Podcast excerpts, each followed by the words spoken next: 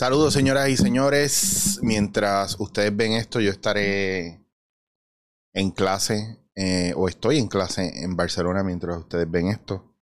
Eh, es sábado, estoy grabado martes 19 de septiembre. Esta noche me voy para Barcelona, pero quería dejarles este mensaje.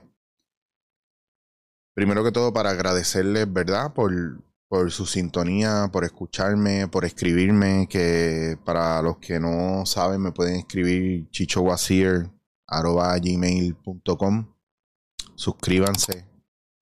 Eh, escríbanme su interrogante, preguntas, dudas, no sé, a mí me, me, gusta y se ha dado muy bien. Esto me lo había recomendado una amiga que se los mencionara y ha funcionado muy bien porque ustedes han tenido el valor de escribirme ¿verdad? Y, de manera seria, no de manera burlona y jodona como pasa en otros casos. Así que agradezco eso. Porque para mí esto es serio. Eh, el desarrollo humano en estos tiempos para mí es bien importante. Me preguntaron qué libros podía recomendar para entender lo de constelaciones y todas estas cosas que yo hablo. Mira, los tengo aquí, uno bien especial eh, las constelaciones familiares en resonancia con la vida de Peter Burking. Es un libro épico, muy fácil de leer para entender las constelaciones familiares. Podría decirles que vayan directo a Bert Hellinger.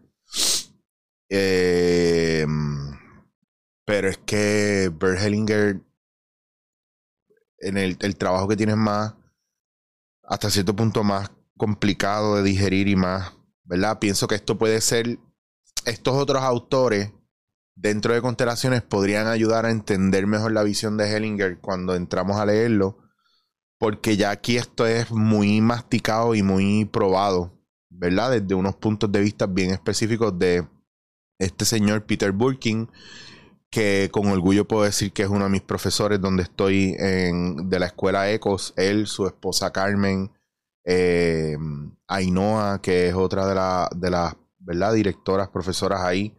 Em, me parece espectacular. Eh, miren, para que lo vean ahí. El tipo está cabrón, de verdad que sí. Eh, y es un muy buen libro, muy buen libro. Eh, para entenderlo, para tener una mirada profunda, pero a la misma vez más sencilla de lo que son las constelaciones familiares y no perderse tanto.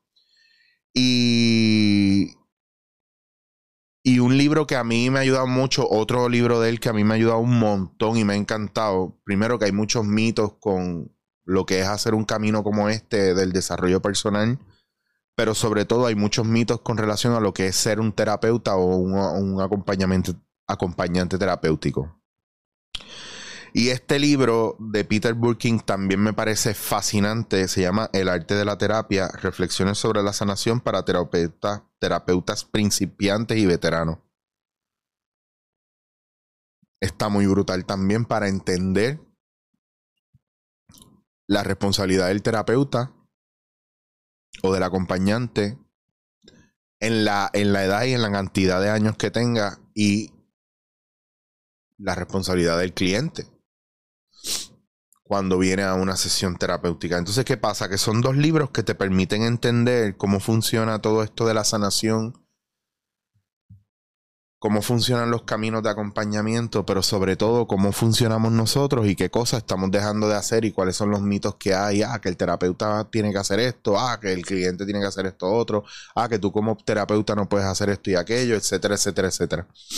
Y pienso que es muy bonito que lo miremos y más ahora en un momento de nuestras vidas o de la humanidad donde nosotros vamos poniendo frases por Instagram o por las diferentes plataformas, eh, ponemos frases emprendedoras de sanación y todo eso desde una postura muy víctima, como que lo ponemos pensando, ah, a mí me han hecho esto, este quote es más para mí y resuena conmigo porque como yo soy víctima de esto, pero en el fondo también lo que usted está poniendo es un lado de agresor o de persona tóxica o de persona narcisista que usted ha sido también. O sea, me explico. Todos nosotros, no hay ningún cabrón o ninguna cabrona en este mundo. Y lo digo de esta manera agresiva y fuerte. Porque sé que les llega a ustedes mejor si son puertorriqueños. Eh, Por alguna razón, todo el mundo se cree que es víctima. Y todo el mundo trabaja y vive y actúa como víctima. Pero nadie nunca se atreve a ponerse en la posición del, del agresor. Y la realidad es que nosotros hemos hecho tanto daño como el que nos han hecho a nosotros. Y hay gente que dirá, yo nunca he hecho daño. Mire, mi hermano, hay una línea bien fina entre amor propio y narcisismo, egocentrismo, etc. Una línea bien fina, casi borrosa, escrita, está como tira en la arena, que tú no sabes dónde empieza y dónde acaba. Y usted, donde piensa que está haciendo un trabajo cabrón para usted, va haciéndole daño a los demás adrede donde veo gente que dice, ah, yo sufrí mucho y ahora el resto del mundo me importa un bicho. Esas son actitudes de niños. Esas son actitudes de gente que de verdad está resentida.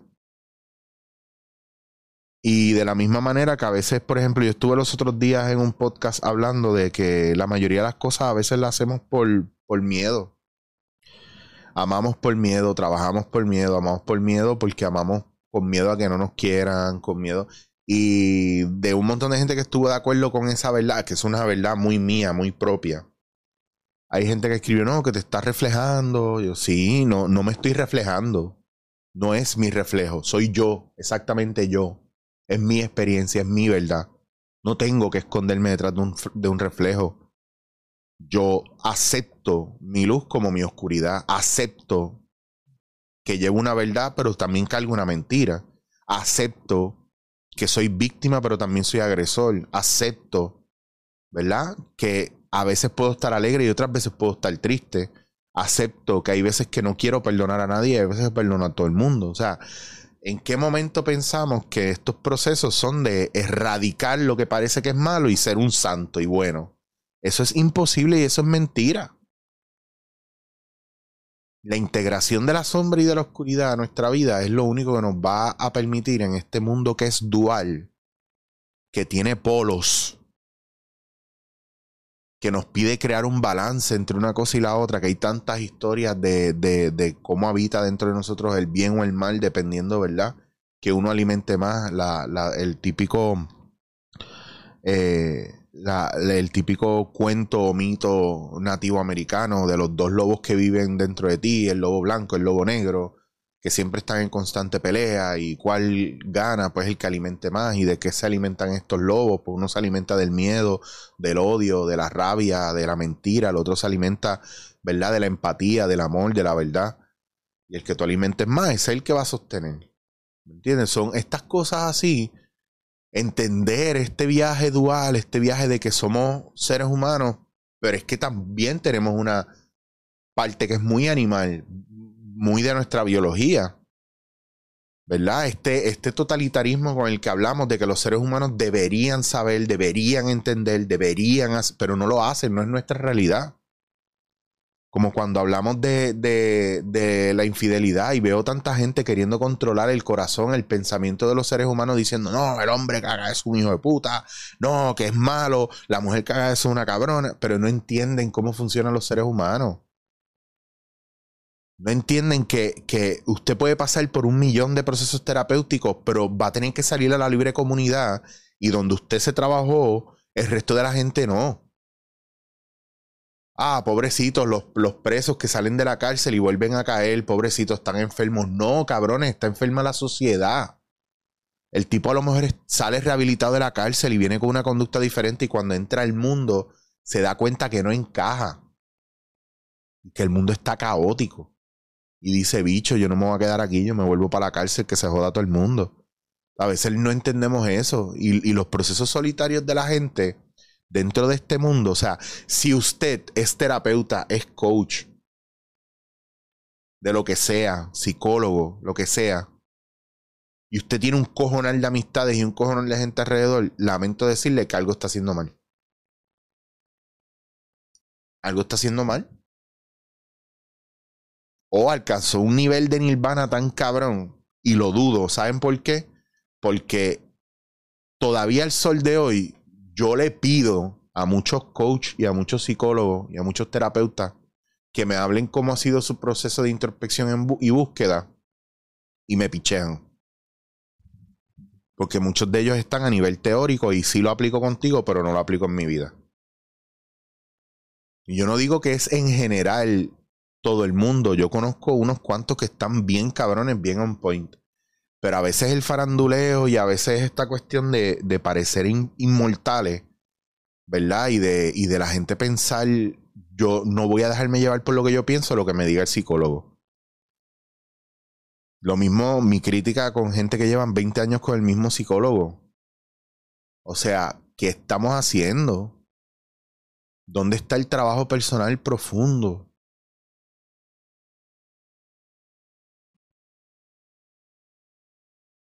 ¿En qué momento vamos a seguir pensando que nosotros somos víctimas cuando muchas veces no lo somos? Y es como para caer un poquito en tiempo en la responsabilidad que tenemos cada uno de nosotros como seres humanos en lo que le decimos a los demás, muy por encima de lo que nos dicen a nosotros. Porque siempre estoy, siempre vengo a decirles lo que hace el otro negativo hacia nosotros y cómo bregar con eso. Pero ahora es ser diligente y estar atento y responsable a lo que nosotros provocamos en los demás. No porque sea tu responsabilidad únicamente porque tú puedes estar partiendo del amor y de la verdad y el otro cogerlo a mal porque no está preparado y se jodió la cosa. Pero también de entender en qué momento estamos siendo súper intransigentes, súper mezquinos, súper asesinos, súper hijos de puta y no estamos manejándolo de una manera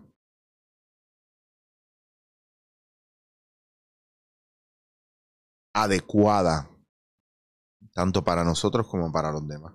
Y yo sé que es mucha responsabilidad, una reflexión bien personal mía, pero escríbanme las incomodidades que hay, cómo lo ven ustedes. Esto es un espacio de diálogo y de intercambio, no es un espacio de juzgar y de atacar.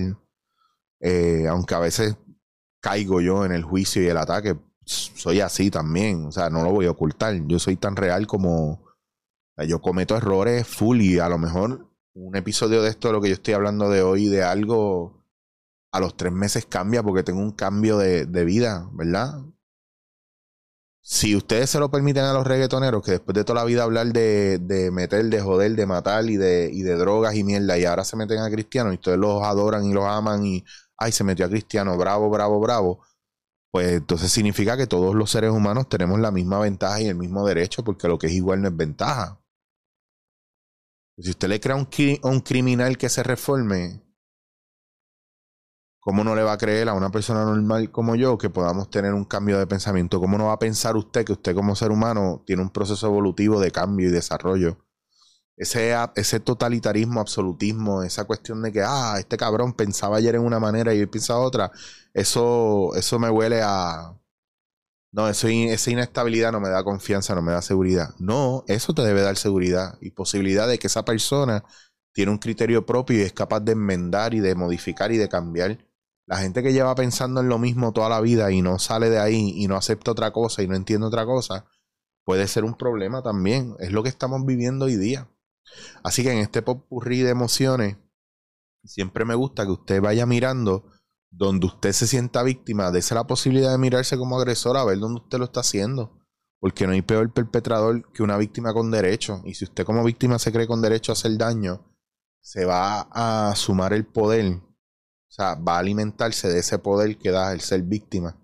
Y va a hacer daño a diestra y siniestra y no le va a importar nada ni nadie. Y eso no es bueno tampoco. Vamos mirando, vamos observando eh, y vamos escuchándonos. Vuelvo y les repito, dos libros muy buenos. De verdad que sí, El arte de la terapia y Las constelaciones familiares en resonancia con la vida de Peter Burking. Lo deberían buscar, lo deberían mirar. Y esto no se trata de quién cree en esto y quién no. Atrévanse a probar cosas diferentes en la vida. Nadie les puede decir que es bueno y que es malo. Usted tiene que vivirlo para experimentarlo y después usted decide si su experiencia fue buena o fue mala. Pero no espere a que alguien se lo diga, porque alguien que no entiende algo le va a privar de una, de una posibilidad bonita y alguien que lo entiende todo podría hasta dañarle esa posibilidad también. Así que no se fíe. Hay una canción de Bumburi que dice que, que no te fíes de los vencedores. porque no necesariamente ganar implica algo bueno. ya eso ustedes lo pondrán en el contexto que quieran.